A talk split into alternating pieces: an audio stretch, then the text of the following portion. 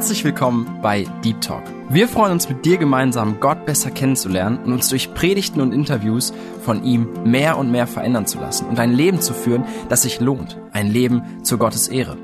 Unser Anliegen ist es, mit dir über Themen zu sprechen, die tiefer gehen. Also eben nicht Smalltalk, sondern Deep Talk. Sei dabei und lass dich herausfordern.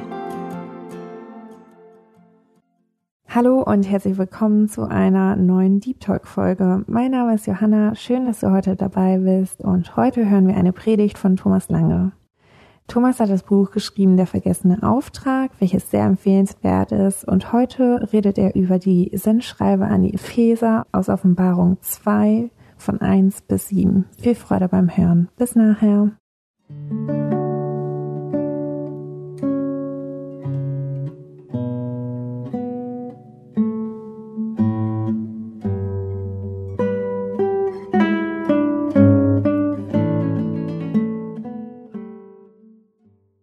Haben das erste Sendschreiben vor uns. Der Titel ist Es ist nicht alles Gold, was glänzt.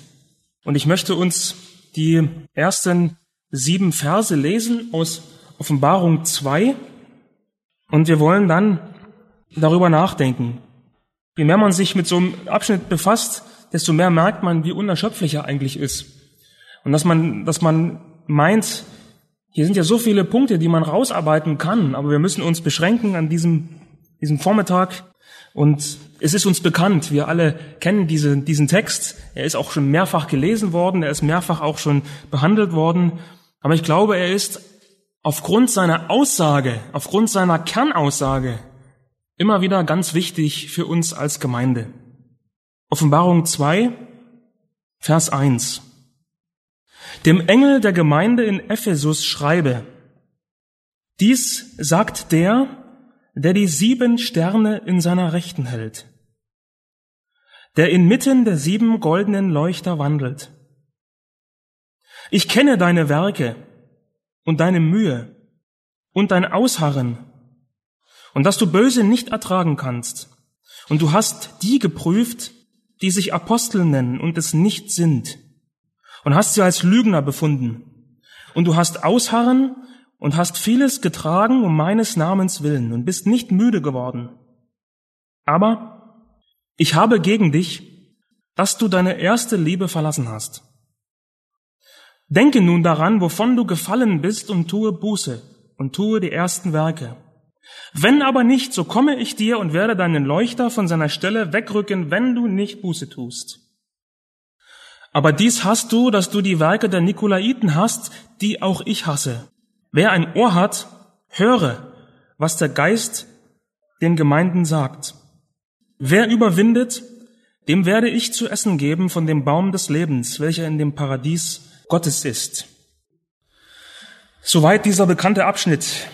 Die Sendschreiben sind Schreiben sind Briefe des Herrn Jesus an sieben Gemeinden des ersten Jahrhunderts wenn wir die, die Karte einmal, einmal aufschlagen und sehen die Anordnung so dieser, dieser sieben Gemeinden, dann erkennen wir, dass so, so Ephesus so als erstes steht, dann Smyrna drüber, etwas weiter dann Pergamon, Thyatira, Sardes, Philadelphia und Laodicea.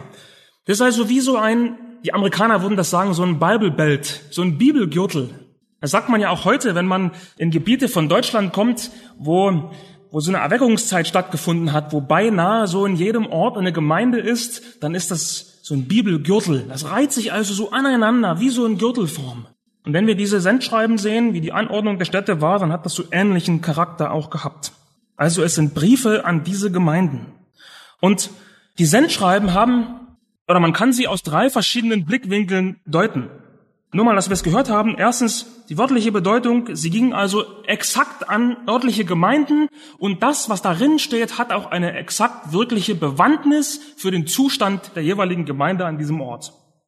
Dann haben wir eine zweite Sicht auf die Sendschreiben. Sie, sie zeigen eine Art geistliche Entwicklung. Es wird also aus dieser Sicht etwas aufgezeigt, wie eine Gemeinde wächst, wie sie aber auch geistlich abflachen kann, wie sie lau werden kann, wie sie sich auch eins macht mit der Welt, wie sie umgeht in Zeiten der Verfolgung und so weiter. Und die Offenbarung ist ja ein prophetisches Buch in erster Linie, die prophetische Sicht auf die Sendschreiben. Und dadurch sehen wir, wenn wir mit diesem Blickwinkel herangehen, erkennen wir so in gewisser Weise die, die Zeitepochen der Kirchengeschichte. Haben wir vielleicht auch schon was davon gehört. Wir wollen uns heute mit der ersten Sicht befassen, quasi mit der wörtlichen Bedeutung. Bevor wir an den Text gehen, möchte ich gerne noch ein paar Informationen zum Hintergrund nennen, die uns doch wichtig sind, um, um das richtig einordnen zu können, was uns hier begegnet in diesen sieben Versen. Wir haben zunächst die Gemeinde Ephesus. Ein paar Informationen dazu.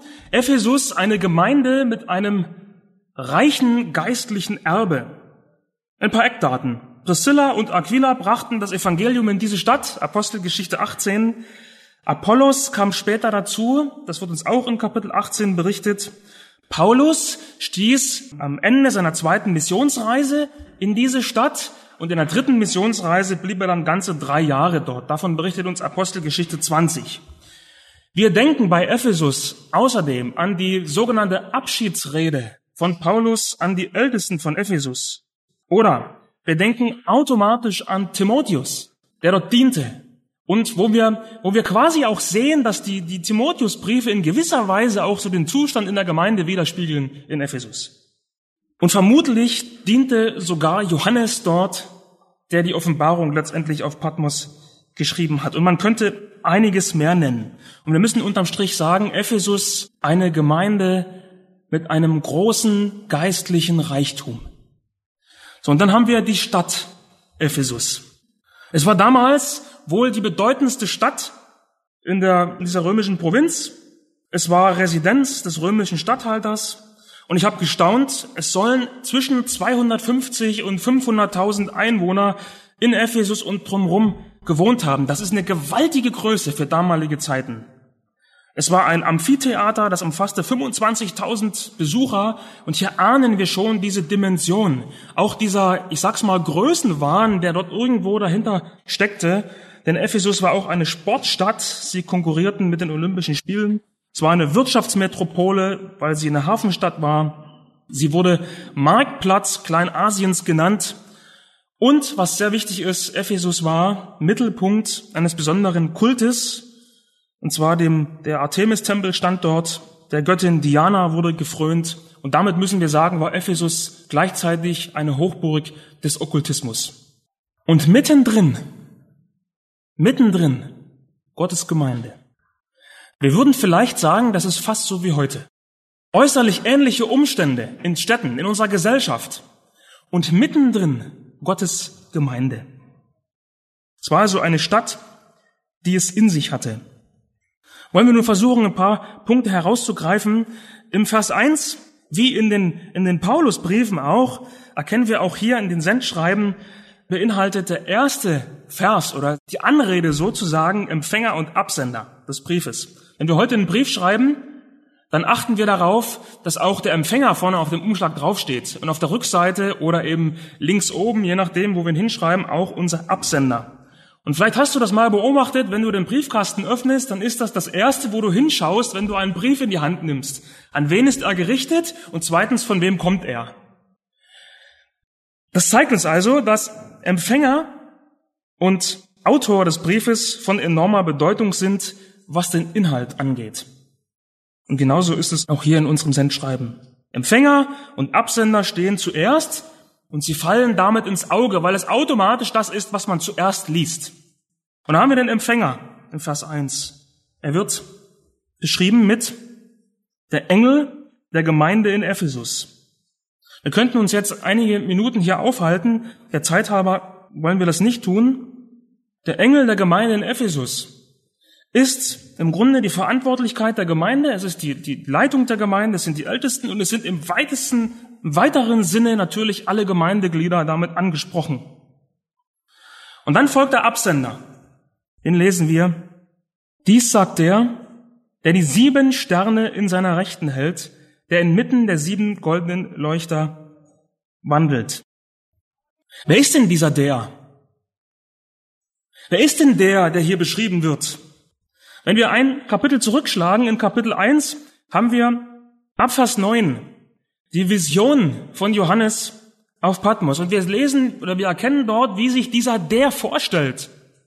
Und in dieser Vorstellung, die wir hier finden in Kapitel 1, sehen wir immer wieder Hinweise, die wir in den Sendschreiben wiederfinden. Also in den Sendschreiben stellt er sich mit diesen Bezeichnungen vor, die wir hier schon in Kapitel 1 finden. Und da heißt es, wie Johannes in Kapitel 1, Vers 10 sagt, ich war an des Herrn Tag im Geist und ich hörte hinter mir eine laute Stimme wie von einer Posaune und die sprach, was du siehst, schreibe in ein Buch und sende es den sieben Gemeinden, also hier diese sieben Sendschreiben. Nach Ephesus, nach Smyrna, nach Pergamon, nach Thyatira, nach Sardes, nach Philadelphia und nach Laodicea. Und ich, also Johannes schreibt das, und ich wandte mich um, die Stimme zu sehen, die mit mir redete, und als ich mich umwandte, sah ich sieben goldene Leuchter. Und inmitten der goldenen Leuchter einen gleich einem Menschensohn, begleitet mit einem bis zu den Füßen reichenden Gewand und an der Brust umgürtet mit einem goldenen Gürtel. Sein Haupt aber und die Haare waren weiß wie weiße Wolle, wie Schnee und seine Augen wie eine Feuerflamme und seine Füße gleich glänzendem Erz, als glühten sie im Ofen, und seine Stimme wie das Rauschen vieler Wasser. Und er hatte in seiner rechten Hand sieben Sterne, und aus seinem Mund ging ein zweischneidiges, scharfes Schwert hervor, und sein Angesicht war wie die Sonne leuchtet in ihrer Kraft. Und dann, dann kommt die Reaktion darauf, und als ich ihn sah, schreibt Johannes, fiel ich zu seinen Füßen wie tot. Und er legte seine Rechte auf mich und sprach, fürchte dich nicht. Ich bin der Erste und der Letzte und der Lebendige, und ich war tot, und siehe, ich bin lebendig von Ewigkeit zu Ewigkeit und ich habe die Schlüssel des Todes und des Hades. Hier stellt er sich vor, das ist der, der diese sieben Sendschreiben schreibt und das ist auch gleichzeitig der Empfänger des Sendschreibens an Ephesus. Johannes hat hier eine Vision von dem dreimal heiligen Gott, wie wir es in, in, in Jesaja finden, in Jesaja 6 lesen können oder in Hesekiel 1.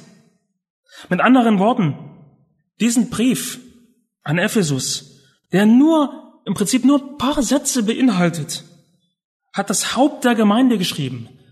Das Alpha und das Omega, der Anfang und das Ende, der Schöpfer selbst. Jesus Christus, Gottes Sohn. Vielleicht, vielleicht sollten die Epheser an dieser Stelle einmal innehalten und sich ganz neu ins Gedächtnis rufen, wen sie eigentlich vor sich haben.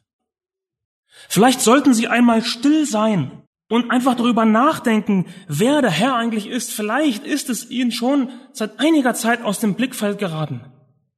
Und ich glaube, es ist auch für uns enorm wichtig, wenn wir uns immer wieder daran erinnern, wer Jesus Christus eigentlich ist. Denn ich glaube, ich spreche für uns alle, wir sind alle sehr, sehr vergesslich. Und das ist auch der Grund, warum die Schrift immer wieder wiederholt. Wir, wir wundern uns manchmal über in den Reden des Herrn Jesus, wie er immer wieder Dinge wiederholt. Das große Beispiel ist vielleicht die, die Leidensankündigung der Jünger. Sie haben es einfach nicht verstanden. Sie haben es wieder vergessen. Oder andere Stellen der Schrift. Immer wieder wiederholt der Herr etwas. Weil wir so vergesslich sind. Das ist ein Grund. Und dann haben wir am Ende des Verses 1 einen Doppelpunkt. Gut, den muss man jetzt nicht unbedingt betonen.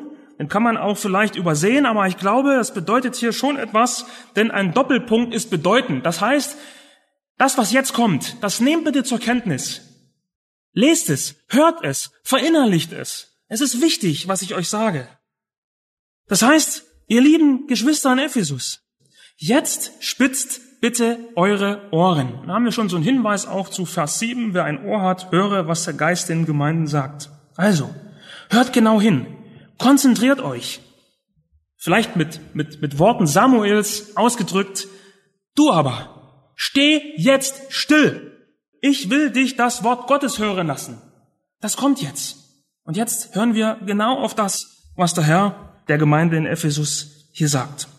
Die Verse zwei bis vier sind dann so eine Art Bestandsaufnahme, welche der Herr hier durchführt. Wir würden sagen, er macht Inventur.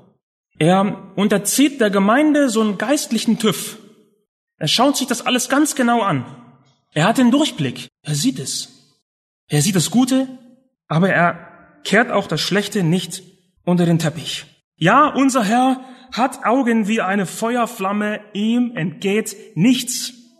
Er hält sich auf inmitten der sieben goldenen Leuchter, also in sieben, in den sieben Gemeinden. Er ist der Anfang, er ist das Ende.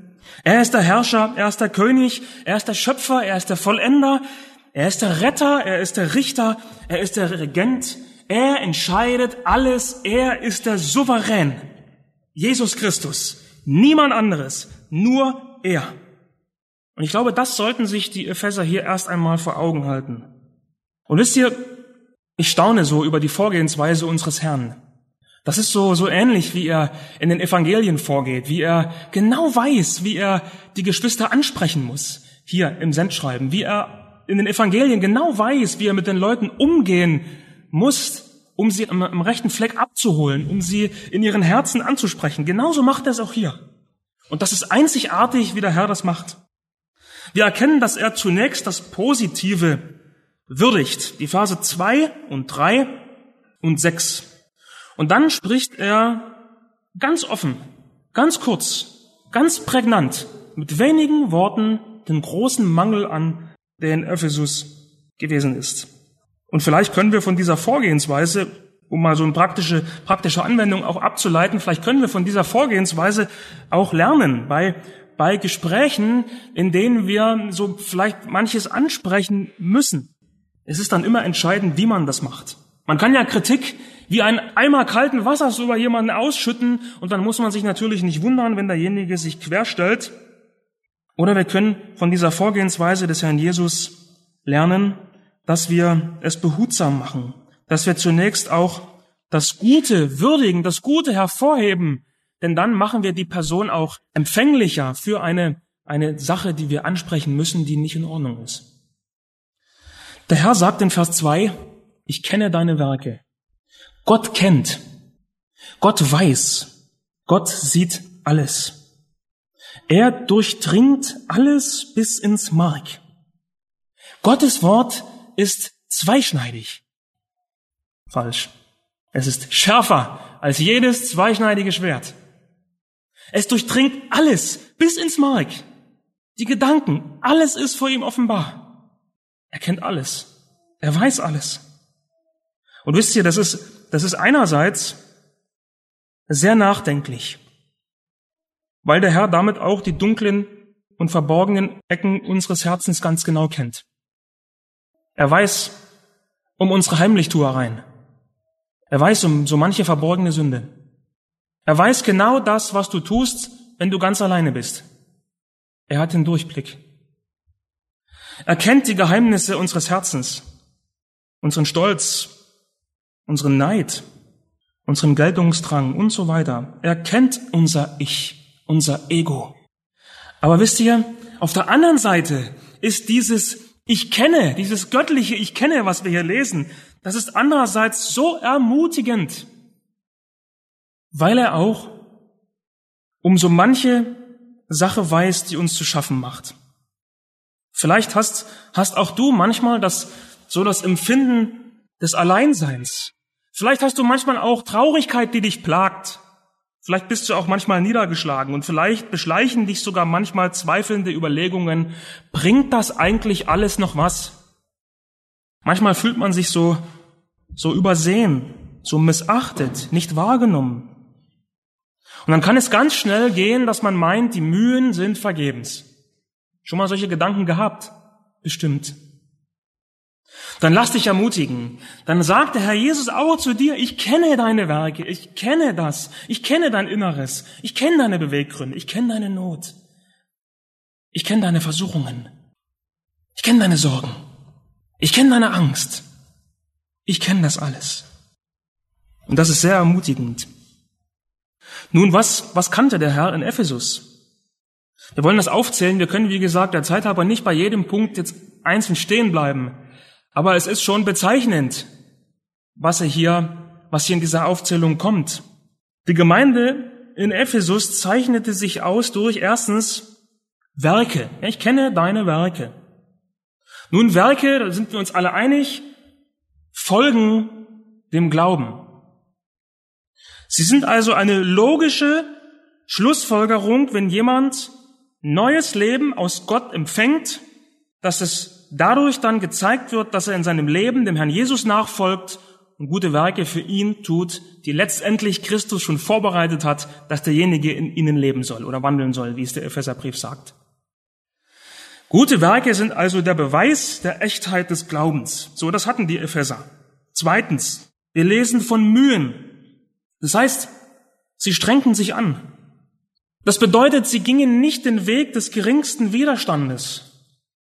Sie nahmen Mühen und Anstrengungen auf sich, um dem Herrn treu zu dienen. Und wir, vielleicht haben wir das noch so im Hinterkopf, was Ephesus für eine Stadt gewesen ist, welche Umstände dort geherrscht haben, Okkultismus, dieser, dieser Götzenkult. Wirtschaftlich ging es dort sehr gut zu. Und das ist natürlich nicht einfach für Christen in dieser, in so einer Zeit zu bestehen. Das werden wir heute auch bestätigen können in unserer Gesellschaft. Es ist alles andere als einfach, den Glauben zu leben, so wie es dem Herrn gefällt in dieser Welt. Und sie haben diese Mühen nicht gescheut. Drittens, die Geschwister hatten Ausharren. Die Gemeinde zeichnete sich aus durch Ausharren. Das ist also eine Beständigkeit, trotz Anfechtung und vielleicht auch trotz wenig Frucht weiterzumachen.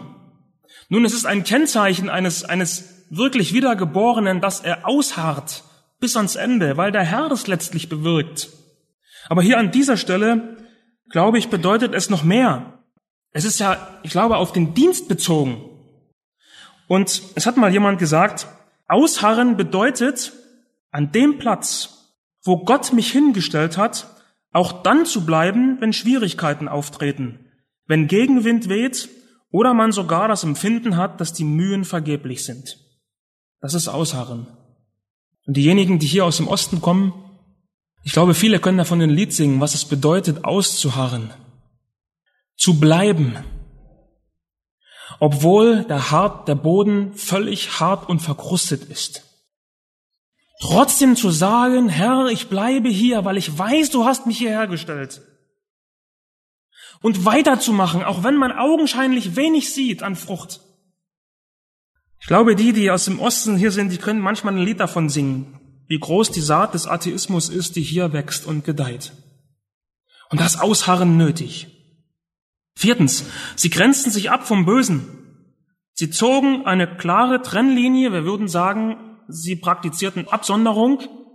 Das Thema Absonderung wäre ja interessant einmal separat behandelt zu werden. Sie sonderten sich vom Bösen ab. Ich möchte es bewusst betonen, weil die Bibel sagt uns nicht, dass wir uns von Menschen absondern sollen. Wir sollen die Menschen gewinnen, aber wir sollen uns vom System des Bösen absondern. Das ist ein Unterschied.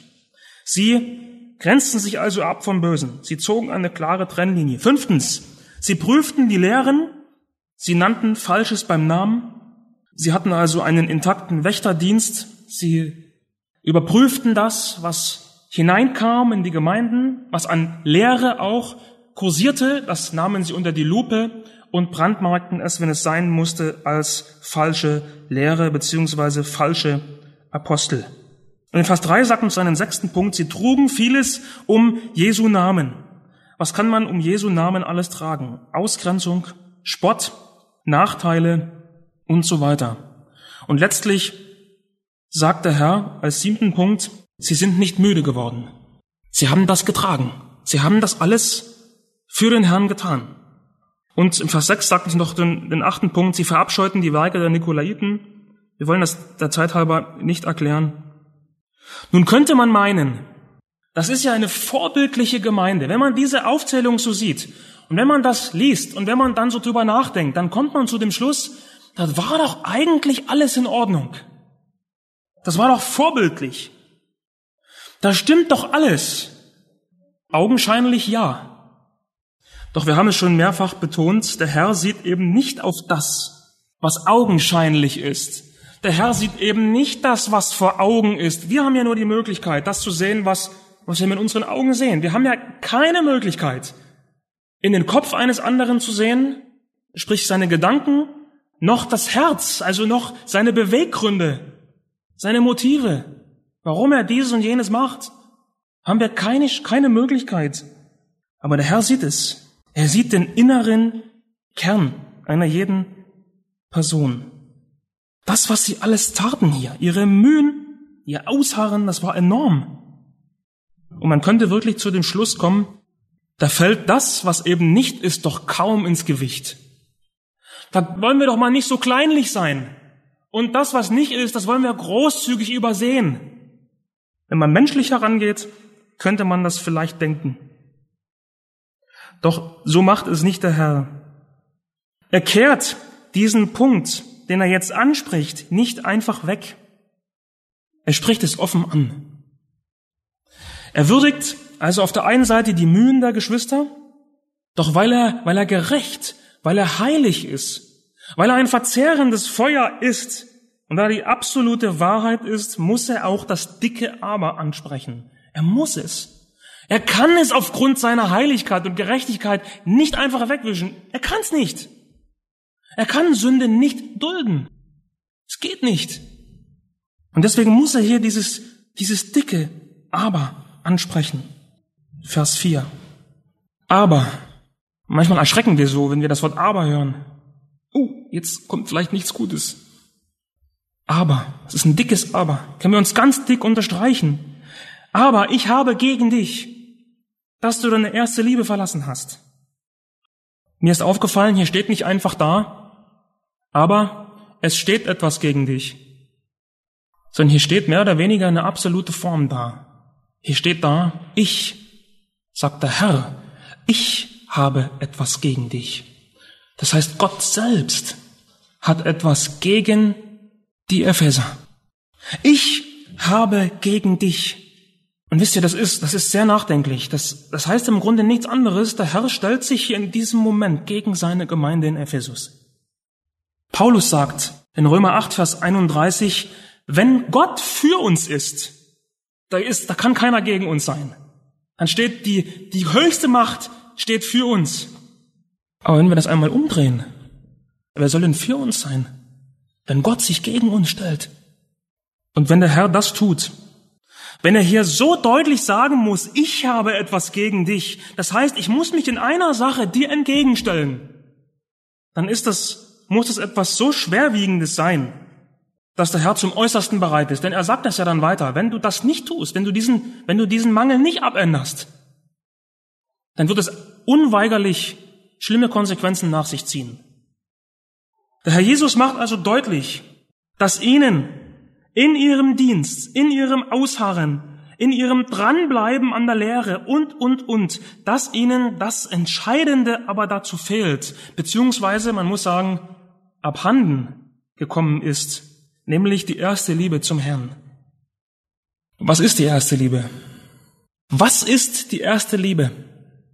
Sie wird oft mit der brennenden Hingabe beschrieben, die so nach der Bekehrung, nach der Wiedergeburt folgt. Sie wird also im gewissen Sinne zeitlich eingeordnet. Das ist so diese Zeit, wo jemand zum Glauben kommt und wo er brennt für den Herrn, wo er unterwegs ist für ihn, seinen Namen verkündet, unterwegs ist, den Leuten zu, zu erzählen, dass der Herr für sie gestorben ist am Kreuz, der davon zeugt, dem man es einfach ansieht, dass etwas Neues mit ihm geschehen ist. Also diese erste Liebe wird also zeitlich eingeordnet. Sie beschreibt also einen Zeitabschnitt nach dem Gläubigwerden. Und ja, das stimmt. Das ist so. Doch wir glauben, es bedeutet noch mehr. Die erste Liebe beschreibt nicht nur einen Zeitabschnitt nach dem Gläubigwerden, wo man so brennt in der Hingabe für ihn, sondern die erste Liebe beschreibt wohl in erster Linie einen Stellenwert im Sinne von der Frage, was ist der erste Platz in deinem Leben? Wofür brennt dein Herz am allermeisten? Es geht also um eine Rangfolge in unserem Leben. Wer sitzt auf dem Thron unseres Lebens? Und man kann sehr wohl Ausharren zeigen, man kann sehr wohl Mühen haben, ohne dass der Herr auf dem Thron unseres Lebens sitzt. Das geht. Und ich glaube, genau das ist das, was der Herr hier den Ephesern zur Last legt. Sie hatten ihre Prioritätenliste nicht mehr richtig geordnet. Die erste Liebe bedeutet, Jesus Christus kommt bei mir an allererster Stelle. Alles andere kommt erst danach. Auch der Dienst. Der Dienst ist nicht die erste Stelle im Leben eines Gläubigen. In meiner Rangordnung hat der Herr den ersten Platz. Und ich diene ihm nicht, weil ich muss, wenn ich ihm diene, weil ich muss, dann zeigt das, hat er nicht den ersten Platz in meinem Leben. Ich diene ihm, weil ich ihn von ganzem Herzen liebe. Das ist diese erste Liebe, die nach der Bekehrung einzieht in das Herz des, des Christen und die sich dann verfestigt, immer weiter, immer enger wird. Man kann das vielleicht so mit der Ehe vergleichen. Diese Verliebtheit am Anfang, sie soll sich entwickeln in eine tiefe Liebe, in ein tiefes Ich will. Dieses Ich will jeden Tag. Jeden Tag. Der Herr sagt also den Ephesern, ich stehe bei dir nicht mehr an erster Stelle. Du liebst mich nicht mehr richtig. Du hast mich verlassen. Und das ist ganz interessant. Wir würden uns vielleicht fragen, ja, warum verlasse ich den Herrn? Ich liebe ihn doch noch. Wenn wir die Evangelien lesen, dann merken wir, dass es zu damaliger Zeit so war, dass wenn, wenn jemand nicht an erster Stelle kam, wurde er gefragt, warum hast du mich? Schon mal gelesen irgendwo? Also wenn jemand erst an zweiter Stelle kam, dann wurde das fast gleichgesetzt mit, warum hast du mich? Und deswegen hat der Herr gesagt, du hast mich verlassen, du hast die erste Liebe verlassen und damit letztendlich dem Herrn selbst den Rücken gedreht. Du hast selber zugelassen, dass das geschehen ist. Und da müssen wir uns doch an die, an die eigene Brust klopfen und sagen, da sind wir doch selber schuld dran. Das lassen wir doch zu, wenn es so, wenn's so kommt. Der Herr will Ihnen sagen, und vielleicht sagt er das auch uns, vielleicht sagt er das mir persönlich, mein Lieber, du hast mich verlassen. Und jetzt merken wir auch, wie schwerwiegend das ist. Das ist kein Pappenstiel. Das geht ans Eingemachte. Ich habe mal nachgeschaut. Verlassen, das Wort im Grundtext, das wird auch in 1. Korinther 7, Vers 11 verwendet, und zwar für das Entlassen einer Frau. Wenn ein Mann seine Frau entlässt, ist das gleiche Wort. Und Liebe im Grundtext steht hier das bekannte Wort Agape, was wir alle kennen. Das ist, das ist also nicht so die Gefühlsduselei, sondern das ist ein bewusstes Ja, Herr, ich will. Ich will dich lieben. Es ist also der Entschluss zu lieben. Das ist der Entschluss des Herrn Jesus gewesen, aus Liebe auf die Erde zu kommen, um für uns zu leiden und zu sterben und sein Leben zu geben als Lösegeld für viele. Dort dahinter steht diese Agape-Liebe, dieses Ja, ich will. Ich will. Genau das Wort steht hier. Also, das bedeutet, die erste Liebe, diese Agape, verlassen, dem Herrn gegenüber, das geschieht nicht von allein, sondern wenn es geschieht, dann ist es von, von uns von mir zugelassen. Und wisst, wisst ihr, was mir noch aufgefallen ist? Es kommt auch nicht von jetzt auf gleich. Es bahnt sich an. Es gibt Anzeichen, man sieht Tendenzen und man hat beinahe den Eindruck, wenn man sich mit der Gemeinde Ephesus befasst, wenn man den Epheserbrief liest, wenn man die, die Timotheusbriefe liest und wenn man auch in der Apostelgeschichte etwas nachschaut, dann hat man fast den Eindruck, dass das, dass man das hätte kommen sehen, dass das so so endete hier in Ephesus. In Epheser, Epheser 1, Vers 4 heißt es, wir sollen heilig und tadellos vor ihm sein in Liebe. Gut, das ist der Anfang des Epheserbriefes. Da denken wir uns vielleicht noch nichts dabei, aber es ist ja alles geschrieben mit einem bestimmten Sinn für die Gemeinde, die es empfängt. Also er hat also schon im Epheserbrief ganz am Anfang die Liebe angesprochen. So und dann, das ist wie so ein Wink mit dem Zaunpfahl. Letzte Vers des Epheserbriefes. Kapitel 6, Vers 24 sagt Paulus, oder schreibt Paulus, die Gnade sei mit all denen, die unseren Gott lieben in Unvergänglichkeit. Man hat fast den Eindruck, das ist jetzt nochmal hier das Ende des Briefes, wo Paulus schon nochmal sagt, du passt auf, passt auf. Die Gnade ist mit euch, wenn ihr Gott von ganzem Herzen liebt in Unvergänglichkeit. Hat er vielleicht irgendwas schon gesehen? Hat er irgendwas schon so mitbekommen? War das vielleicht schon ein erster Hinweis? Gab es schon früher erste Anzeichen. Auch die Timotheusbriefe, sagen wir mal so indirekt auch an Ephesus geschrieben sind, die beschreiben ja auch den, den Geist der Liebe. Nach Epheser 1, Vers 15 besaßen sie beim Abfassen des Epheserbriefes diese Liebe. Doch hatte Paulus vielleicht schon so Anhaltszeichen ausgemacht, dass es am Erlöschen ist? Gab er vielleicht Warnungen schon davor? Wir lassen das offen an dieser Stelle. Auf alle Fälle wissen wir, dass die Schrift deutlich sagt, dass Gott ein eifersüchtiger Gott ist. Und dass es ihm nicht egal ist, wenn seine Braut ihre Liebe woanders investiert. Und ich glaube, keinem Ehemann wäre das egal. Um wieder zu diesem Beispiel zurückzukommen. Matthew Henry schrieb Folgendes. Die Epheser haben nicht ihr Ziel verlassen und aufgegeben, aber sie haben die Leidenschaft verloren, die sie zuerst gezeigt hatten. Die ersten Empfindungen, welche Menschen gegenüber Christus haben, sind normalerweise kraftvoll und herzlich. Doch diese kraftvollen Empfindungen werden abnehmen und sie werden abkühlen, wenn man nicht sehr aufpasst. Schreibt Matthew Henry zu, dem, zu diesem Sendschreiben. Vielleicht haben Sie vor lauter Geschäftigkeit und einem prall gefüllten Terminkalender das Wesentliche aus dem Auge verloren. Paul Washer sagte, Liebe besteht nicht darin, das Richtige zu tun. Denn durch das rechte Tun wird der Liebe Ausdruck verliehen. Es ist also eine Folge der Liebe, das rechte Tun. Er sagt, Liebe ist ein Verlangen, Liebe ist Leidenschaft, nicht für Evangelisation, nicht für Mission, nicht für Dienst, sondern für Gott. Das ist Liebe. Es ist Leidenschaft und, und Hingabe und Verlangen nach Gott. Alles andere, das ist doch eine Folge davon. Nachfolge Jesu ist also keine Religion, es ist keine Tradition, es ist kein Programm, sondern es ist eine Herzensangelegenheit. Jemand sagte einmal, Glaube ist eine Liebesbeziehung. Und Gott prüft nicht unser Wissen. Gott prüft nicht unser Können. Gott prüft nicht unsere Terminkalender. Gott prüft unser Herz. Und genau das, das will er den Ephesern hier sagen. Ihre Liebe, ihre Leidenschaft für den Herrn kühlte ab.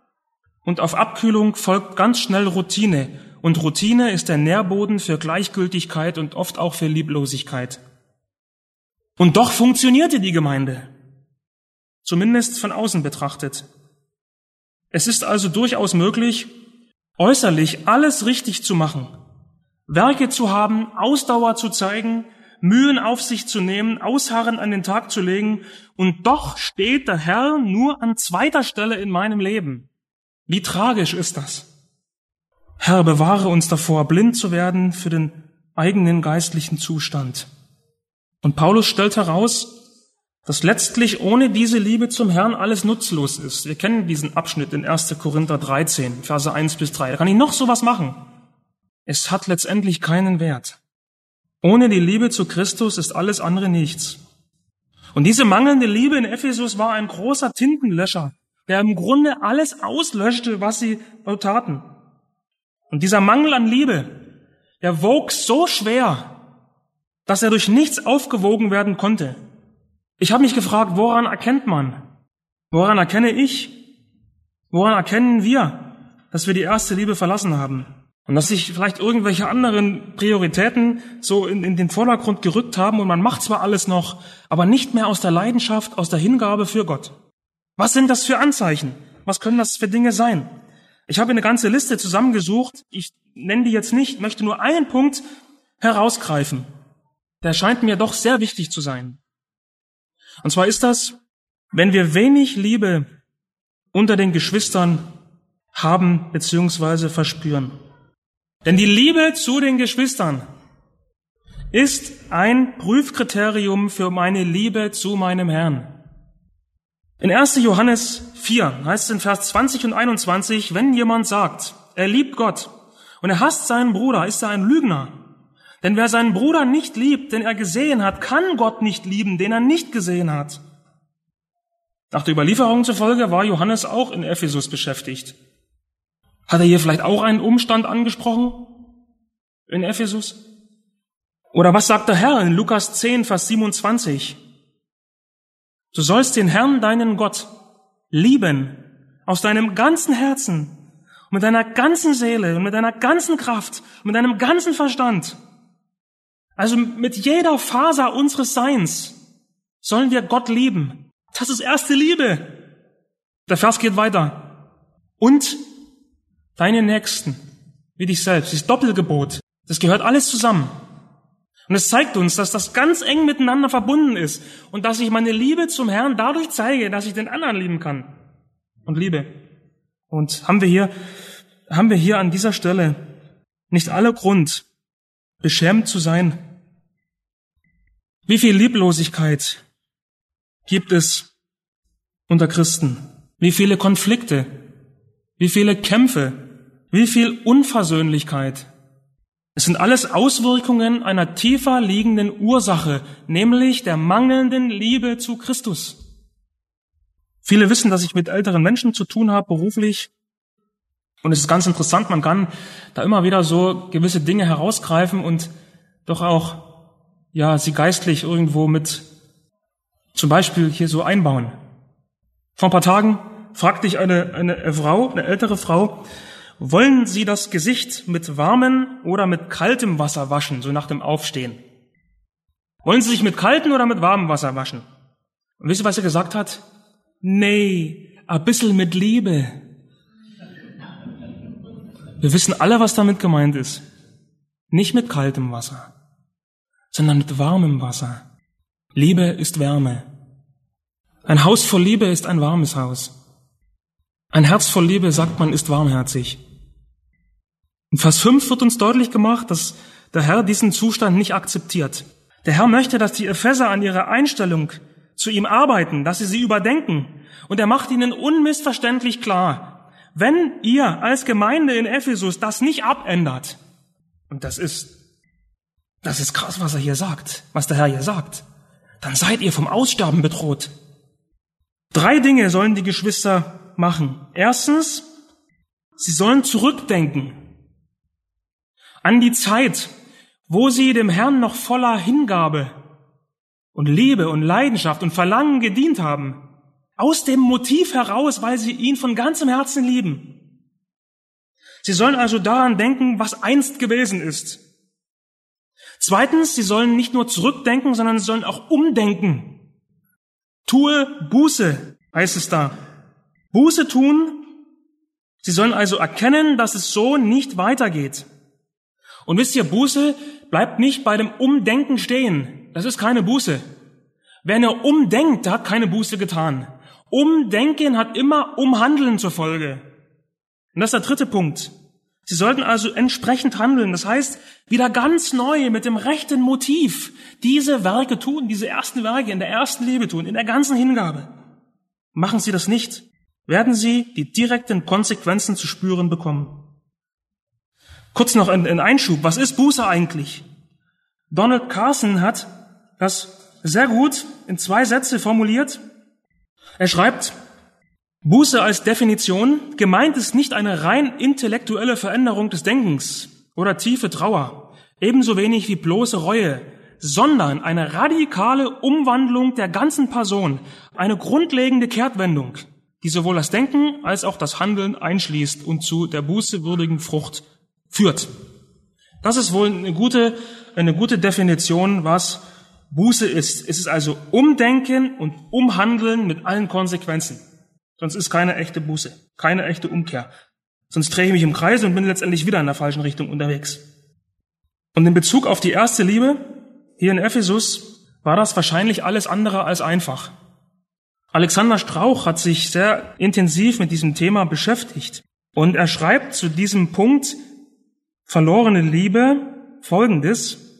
Es ist nicht leicht, ein Herz wiederherzustellen, das zu wenig Liebe hat. Es gibt ein physisches Herzleiden, das nennt sich Kardiomyopathie, das den Herzmuskel schwächt, so dass das Herz nicht mehr genügend Blut durch die Adern pumpen kann. Ohne Behandlung wird ein solcher Patient immer schwächer, bis er schließlich stirbt. Ein ähnliches Risiko besteht, wenn es einem Herzen an Liebe fehlt. Ein kaltes Herz wird ein hartes Herz, ein Herz, das für Veränderungen immun ist. Mit der Zeit wird es zunehmend schwerer, die Wärme der christlichen Liebe wiederherzustellen. Und deshalb muss die Entwicklung gestoppt und rückgängig gemacht werden, bevor es zu spät ist. Und wisst ihr, genau das macht der Herr dem Ephesern hier deutlich. Setzt ein Stoppschild, bevor es zu spät ist. Bevor die Gemeinde nicht mehr existieren wird, weil ich den Leuchter wegrücken werde. Das wäre das gewesen, das sagt Vers 5b, wenn, wenn sie das unterlassen würden. Er würde den Leuchter wegrücken. Die Gemeinde würde ja vielleicht nicht sofort räumlich aufhören zu existieren. Aber sie würde wahrscheinlich zunächst erst einmal geistlich gesehen nicht mehr existieren. Sie würden zwar noch da sein, sie würden noch zusammenkommen, aber es wäre geistlich ohne Leben. Und das hat natürlich auch zur Folge, dass es im weiteren Verlauf dann über die Jahre auch personell und räumlich aussterben wird. Die Ruine kann man sich heute ansehen in Ephesus. Merken wir, mit welcher Autorität der Herr hier auftritt? In diesem Sendschreiben immer wieder die Ich-Form. Immer wieder. Ich wohne inmitten der sieben goldenen Leuchter, sagt der Herr. Ich kenne deine Werke. Ich habe gegen dich. Ich komme dir und werde deinen Leuchter wegrücken. Ich hasse die Werke der Nikolaiten. Ich werde zu essen geben vom Baum des Lebens. Merken wir, wie autoritär der Herr hier auftritt? Das heißt, es ist ein ganz ernstes Thema. Zu unserem Vers zurück. Wenn Sie die Einstellung also nicht ändern, dann würde der Herr kommen und würde die Gemeinde zum Erlöschen bringen. Das ist ein mahnendes Beispiel. Doch noch war die Möglichkeit umzukehren. wisst ihr, das ist das Wunderbare an unserem Herrn. Er lässt nicht einfach ins offene Messer rennen, sondern er ist bemüht, Seelsorge zu betreiben, wie es das Thema sagt. Er möchte nicht, dass Ephesus dort endet. Er wollte es nicht.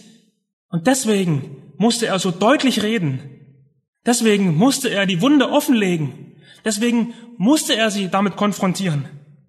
Noch war die Möglichkeit, zurückzudenken, umzudenken und entsprechend neu zu handeln mit dem rechten Motiv. Und wisst ihr, unser Herr, und das ist so großartig, unser Herr ist ein Herr der zweiten Chance. Im Grunde ist das jeden Morgen so. Er gibt uns jeden Morgen die neue Chance, ihm neu zu dienen. Von ganzem Herzen und Hingabe. Er ist der Gott, der Herr der zweiten Chance. Und das ist so wunderbar. Er liebte Ephesus. Es war seine Gemeinde. Und er wollte sie zurück auf den rechten Weg holen. Und daran hat sich bis heute nichts geändert. Er liebt auch heute seine Gemeinde nach wie vor, denn er hat sich völlig für sie hingegeben. Wie wunderbar ist unser Herr. Er lässt Ephesus nicht einfach losrennen, sondern er hat Acht auf sie und er hat auch Acht, Acht auf uns, weil er möchte, dass wir das Ziel erreichen, persönlich und als ganze Gemeinden. Und deshalb heißt es im Vers 7 so deutlich und so dringlich, wer ein Ohr hat, der höre. Ein Ohr. Wir haben sogar zwei. Wir müssen doppelt gut hören mit zwei Ohren. Matthäus 11, Vers 15 sagt der Herr auch, wer Ohren hat, der höre. Also wollen wir, wollen wir ganz genau hinhören, wenn der Herr durch sein Wort zu uns spricht. Es gibt nämlich ein Stadium, in welchem man geistlich taub geworden ist, in dem das geistliche Ohr völlig taub geworden ist und man nichts mehr hört, nichts mehr wahrnimmt. Da, da hört man vielleicht noch Worte, Sätze, Predigten, aber man hört sie nicht mehr mit dem Herzen. Dann, dann hört man zwar die Warnungen, man hört die Rufe zur Umkehr, doch man ist taub geworden. Man überhört es einfach, wie man im Volksmund so schön sagt, zu einem Ohr rein, zum anderen hinaus. Möge der Herr uns eine ganz neue Sicht geben für das rechte Motiv, ihm zu dienen. Mit dieser ersten Liebe heraus, mit dieser ersten Hingabe, dass er unangefochten die Nummer eins ist in unserem Leben. Wir singen in einem Lied, ich will dich lieben, meine Stärke. Ich will dich lieben, meine Zier. Ich will dich lieben, schönstes Licht, bis mir das Auge bricht. Das wollen wir tun. Wieder ganz neu. Und dann von ganzem Herzen dafür danken, dass der Herr Jesus es so gut mit uns meint. Dass er uns so liebt, dass er ja mit solchen Texten nicht auf uns eindrischt mit dem Dampfhammer oder uns so Backpfeifen verabreicht und uns dann liegen lässt. Nein, mit solchen Abschnitten möchte er doch unser Herz erreichen. Er möchte uns ganz neu zu sich ziehen. Das Tagesthema ist Jesus als Seelsorger seiner Gemeinde. Und das, was er hier macht, an Ephesus, das ist, das ist Seelsorge. Und dafür, dafür wollen wir ihm danken.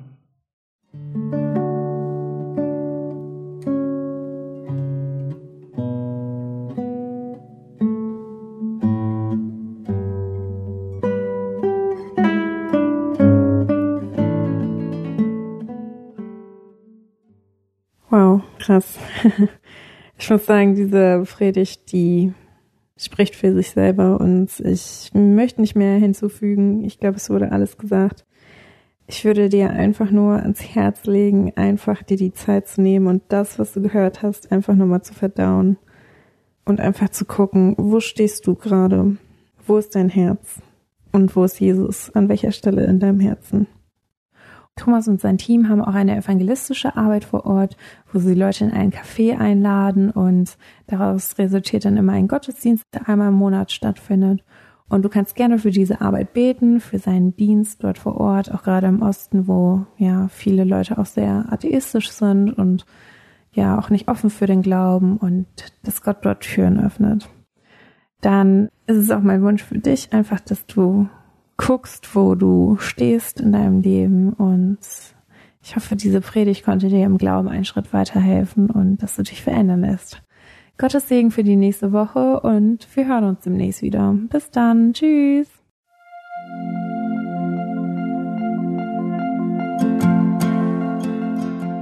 Schön, dass du heute dabei warst. Wenn es für dich ein Segen war und du etwas mitnehmen konntest, dann teile Deep Talk gerne mit deinen Freunden und fühle dich frei, auch uns ein Feedback zu schreiben. Wir würden uns da sehr darüber freuen.